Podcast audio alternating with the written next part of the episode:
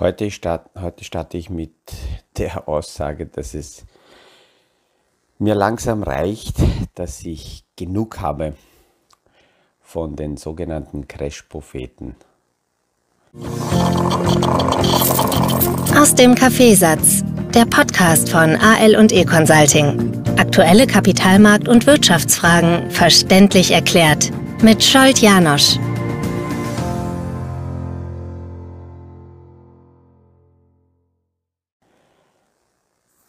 Auch jetzt am Wochenende sind mir einige Artikel zugeschickt worden, wo ja nach der Reihe sich Crash-Propheten aufstellen, aufschwingen und ähm, erzählen, was nicht alles noch schlimmer wird. Es, es, ist, es schaut schon fast so aus, als würde hier so ein, so ein Wettlauf, wer kann die schaurigste Geschichte aufzeigen, ähm, laufen. Allen voran wird am häufigsten Ray, Ray äh, Dalio zitiert. Ähm, zugegebenermaßen, es sind nicht seine Videos, aber er wird in einigen Aussagen äh, immer wieder zitiert, dass jetzt etwas ganz was Großes kommt und ähm, Kiyosaki auch ein, ein, ein, ein Analyst, der immer wieder auftaucht, der ist gefühlt seit einem Jahr nur noch Crash-Prophet ähm, dann kommen die Zitate, die aussagen da somit, es wird schlimmer als 2008. Und ja, genau, dann darf ja die Hyperinflationsthematik auch nicht fehlen. Wenn man das so alles zusammenfasst, erinnert mich die aktuelle Stimmungslage an, ähm, ja, vor, an, an, Zeiten, wo man äh, in der Vergangenheit eben solche Phasen gehabt hat, wo alles nur mehr trüb war. Und ich glaube, dass in solchen Zeiten äh, es für Kunden noch wichtiger ist oder für Anleger noch wichtiger ist, dass da auch ein paar besonnene Berater da sind. Ähm, und ich möchte heute in diesem Podcast ein wenig darauf eingehen, wie reagiere ich auf diese Weltuntergangsankündigung von allen Seiten. Ich verrate es recht einfach, besonnen, verstärkt, kaufend äh, reagiere ich auf diese Themen. Es hört sich in Phasen des Booms und wenn die Märkte nach oben gehen, immer so leicht an, wenn man rückwirkend betrachtet, Zeitpunkte herauspickt aus Kursentwicklungen und sagt, ja genau, und da musst du kaufen. Und wenn dann die Kurse höher sind, dann kannst du verkaufen. Ja, nur um zu diesen idealen Zeitpunkten unten kaufen zu können, muss man auch in der Lage sein, die gesamte Situation aus der Distanz zu betrachten und sich nicht mitreißen zu lassen, weil Kurse ja nur deswegen unten sind, weil äh, die allgemeine äh, Stimmungslage äh, negativ ist. Einige werden jetzt wahrscheinlich aufspringen und sagen, jetzt ist der Janusz komplett durchgeknallt. Hört er denn keine Nachrichten, schaut er nicht aus dem Fenster. Ähm, was will er eigentlich, wenn er, wenn er jetzt kauft? Ich möchte einige Punkte kurz zusammenfassen, warum aus meiner Sicht die Crash-Propheten sich irren. Und es ist ja die, äh, die Stimmung jetzt nur genau umgekehrt wie es noch vor einem Jahr war, als damals gefühlt oder vor eineinhalb Jahren alle nur, äh, selbst die letzten Crash-Propheten umgekippt sind und es war fast niemand mehr da, der negativ war. Wo die Aussage, kann mich noch erinnern, von BlackRock alle vor sich hergetrieben hat, dass jetzt eine Phase des sogenannten Melt-Ups kommt, also des aufwärts wegschmelzen des Marktes, weil alles nach oben geschwemmt wird, weil, weil, weil, und da sind viele Gründe gefunden worden. Was in der jetzigen Situation dafür spricht, tatsächlich zu kaufen ist, weil wir eine Unsicherheit in der maximalen Ausprägung erleben. Krieg, Inflation, drohende Rezession, Energiekrise, Gaskrise, Bärenmarkt, Kryptocrash, Immobilienprobleme. Beim Kryptocrash Celsius, eine Plattform, die ja in den vergangenen Wochen schon begonnen hat zu wanken, hat Konkurs angemeldet letzte Woche. Äh, bei den Immobilien sind neue Problemfälle aufgetaucht, speziell wieder in China. Ein äh, recht großer nächster Immobilienentwickler fällt aus. Vor dem Wochenende wollte der Draghi gehen. Damit kommt möglicherweise eine Euro-Krise wieder auf. Das heißt, wenn man das so anschaut, ist die Unsicherheit auf einer maximalen Ebene. Ähm, haben wir schon lange nicht mehr gesehen. Die Hauptfrage ist, wenn ich mir so überlege, was ich kaufe, viele sagen dann auch, okay, wenn du jetzt kaufst, was kaufst du? Recht einfach. Ich überlege mir, wie würde ich anfangen, mein Portfolio aufzubauen, wenn ich bis jetzt nichts hätte. Wenn ich jetzt die Chance hätte, neu zu starten. Und ich kann selbst bei bestehenden Portfolios genauso agieren, wie wenn ich nichts hätte. Wie würde ich neu heute starten? Diejenigen, die die Podcasts schon länger sich anhören, die ahnen es mit einem ausgewogenen globalen Allwetterdepot mit Core, also mit einem Kernanteil auf global ausgerichtet und vielen kleineren Satelliten, die unterschiedlichen Themen rundherum mit hineingeholt. Ähm, die zweite Sache, warum ich aktuell eben kaufe, habe ich vorhin schon erwähnt, wenn die letzten Optimisten auch umkippen und beginnen pessimistische Sätze von sich zu geben, pessimistische ähm, Zitate. Das ist eine Phase, die zeigt, dass wir in einer nach unten gerichteten absoluten Übertreibung sind, genau wie vor zwei Jahren wir in einer Übertreibung nach oben waren. Ich höre auch sehr oft und lese es, dass jemand sagt, ja, ich bin in Cash und warte ab von der Seitenlinie. Ich muss aber leider dazu sagen, dass ich viel zu viele Leute kenne, die mittlerweile schon viel zu lang an der Seitenlinie in Cash abwarten. Und ähm, die Frage ist immer, den, den richtigen Zeitpunkt und zu sagen, so und jetzt steige ich ein, wird man nie erwischen. Ähm, es gibt so eine Aussage, dass der Kapitalmarkt ähm, kein Teddybär ist, weil es also äh, flauschig haben will, mit einem guten Gefühl, entspannt investieren zu können, ist meist zu spät dran. Weil schön flauschig und schön angenehm und ohne Risiken vor den Augen, das sind eben Phasen, äh, wenn die Märkte beginnen nach oben zu übertreiben. Und das sind jene Käufer, die nur in dieser Hype oder Blasen Euphorie Anfang 2021 oder die erste Jahreshälfte 2021 begonnen haben, Dinge zu kaufen, die davor sehr stark gestiegen sind, mit dem Gefühl, ah, es kann eh nichts schief gehen und es wird eher nach oben gehen. Gefühlt sind also im Moment fast alle mit Cash an der Seitenlinie und natürlich kann es noch weiter hinuntergehen, ist gar keine Frage.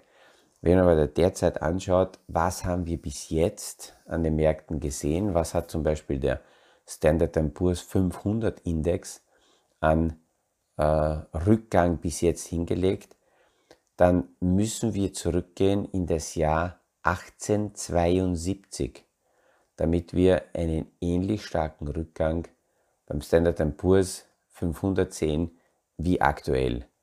Das heißt, es ist stärker, als wir 2008 ähm, gehabt haben, als 9-11, als 1975, ähm, als nach dem Zweiten Weltkrieg, ähm, als nach der großen Depression, als nach dem Ersten Weltkrieg, als größer als nach, der, nach dem Panik, nach den Panikbewegungen des Marktes 1907. Gehen wir zurück und schauen uns noch ähm, ein bisschen an, wie es mit, den Inf äh, Inflation, mit der Inflation ausschaut, weil davon ist ja sehr viel in der aktuellen Unsicherheit ausgegangen. Bei der Inflation sehen wir sogenannte Vorlaufindikatoren, die zeigen, wie die Inflation sich entwickeln dürfte innerhalb der nächsten paar Monate. Und es sind Vorlaufindikatoren, die meist sechs bis acht Monate Vorlaufzeit brauchen. Das heißt, alles, was wir dort sehen, wird in der Realität bei uns erst zeitversetzt später ankommen. Und die Inflationserwartungen, obwohl die aktuellen Preise nach oben gehen, die Inflationserwartungen laufen bereits zurück. Seit ungefähr April laufen die auf fünf Jahre vorausblickenden Inflationserwartungen deutlich zurück, von in der Spitze 3,7 Prozent mittlerweile auf unter 2,5 Prozent. Es ist zwar in der jetzigen Phase schwer zu glauben, ist aber so. Auch die sogenannten Güterpreisinflation, ähm, das sind Verbrauchsgüter und wie die Produktionskosten dafür sind, auch diese Preise laufen zurück. Die waren letztes Jahr im Juni bei ungefähr 4% und liegen aktuell bei Null, waren kurzfristig im März sogar negativ. Auch die Lieferketten beginnen sich halbwegs zu normalisieren.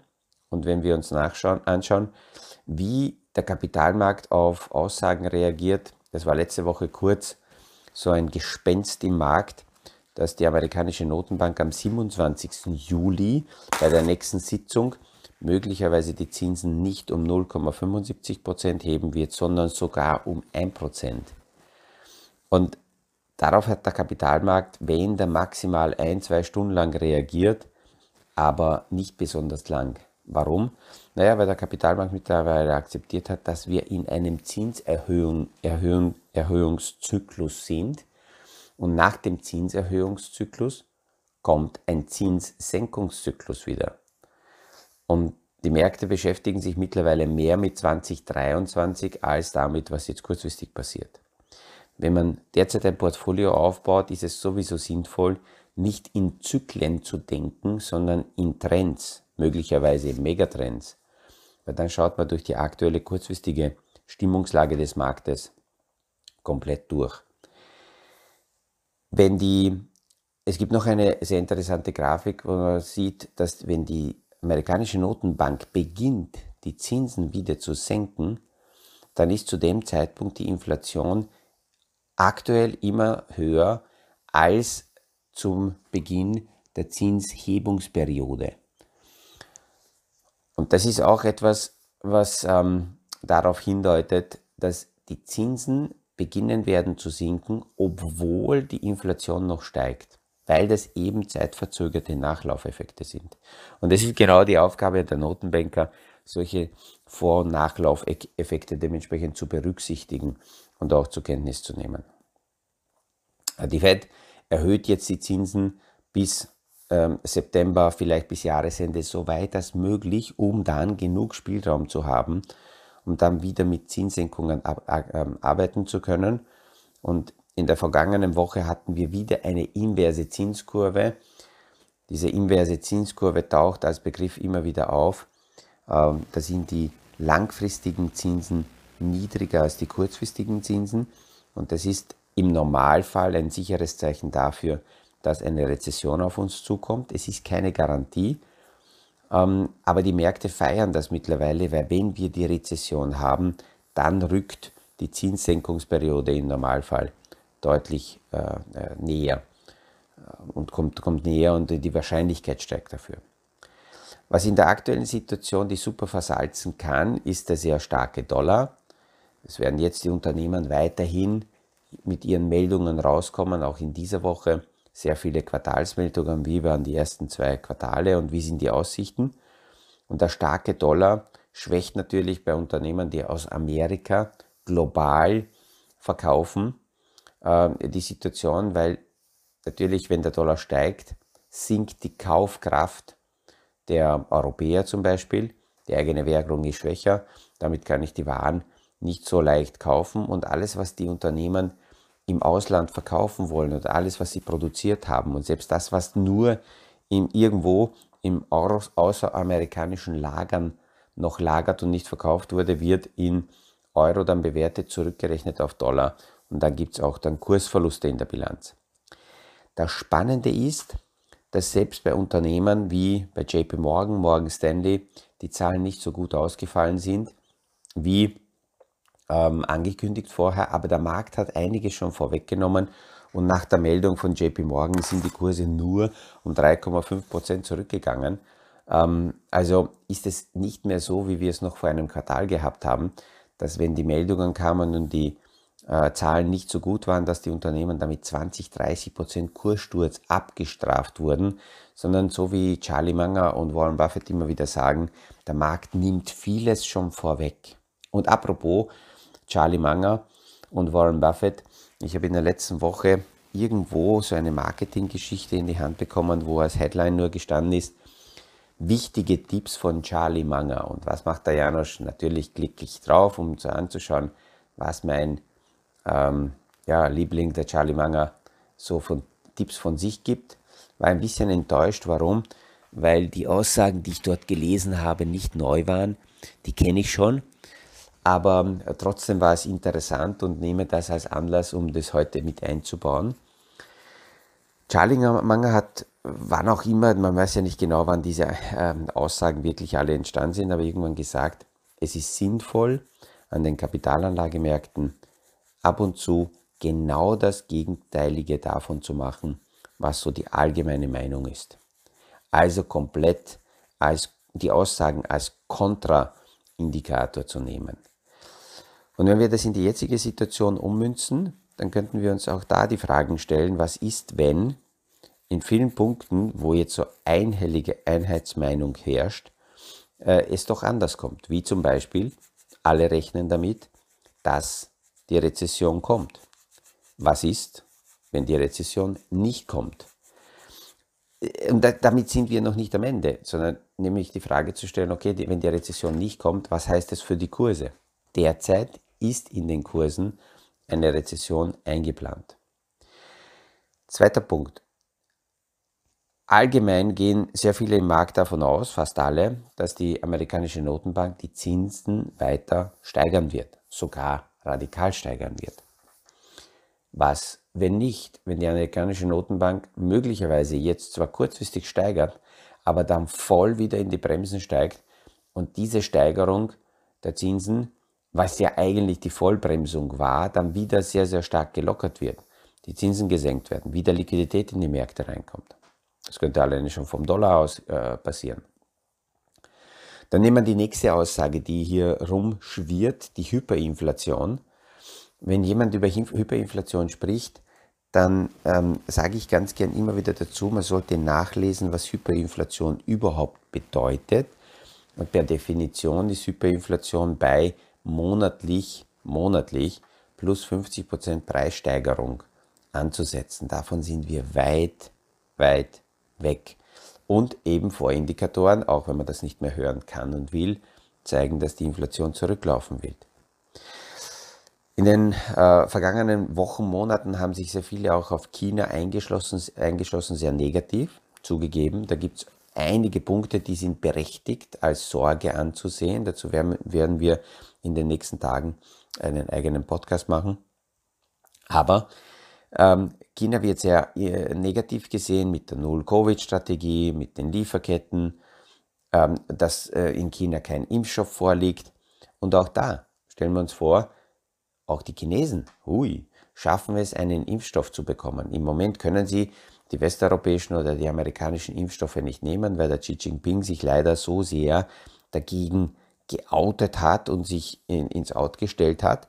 Aber es wird auch dort daran gearbeitet, dass hier dementsprechende neue Impfstoffe äh, rauskommen, die dementsprechende Wirkung zeigen. Und die Lieferketten normalisieren sich, darüber haben, haben wir auch schon gesprochen. Allgemeine Stimmung oder Meinung im Markt ist, dass der Krieg sehr lang dauern wird. Wir werden diese Woche am 21. eine leichte Auflösung auch im äh, Gasthema bekommen. Ähm, diese Unsicherheit wird sich jetzt so hochspielen. Es ist tatsächlich traurig, was sich da zwischen Gazprom und, und Siemens und der Politik und Siemens abspielt, weil Nord Stream 1 ist vor dieser Reparatur auch schon ohne Turbine gelaufen. Und ähm, die Russen sagen mittlerweile, es liegt ja nicht mehr nur an Russland und an Gazprom, dass möglicherweise dann nicht gestartet wird, sondern durchaus auch an den Europäern, wenn sie das logistisch nicht hinbekommen, dass die Turbine rechtzeitig ankommt. Aber wir werden das am Donnerstag diese Woche sehen. Und ähm,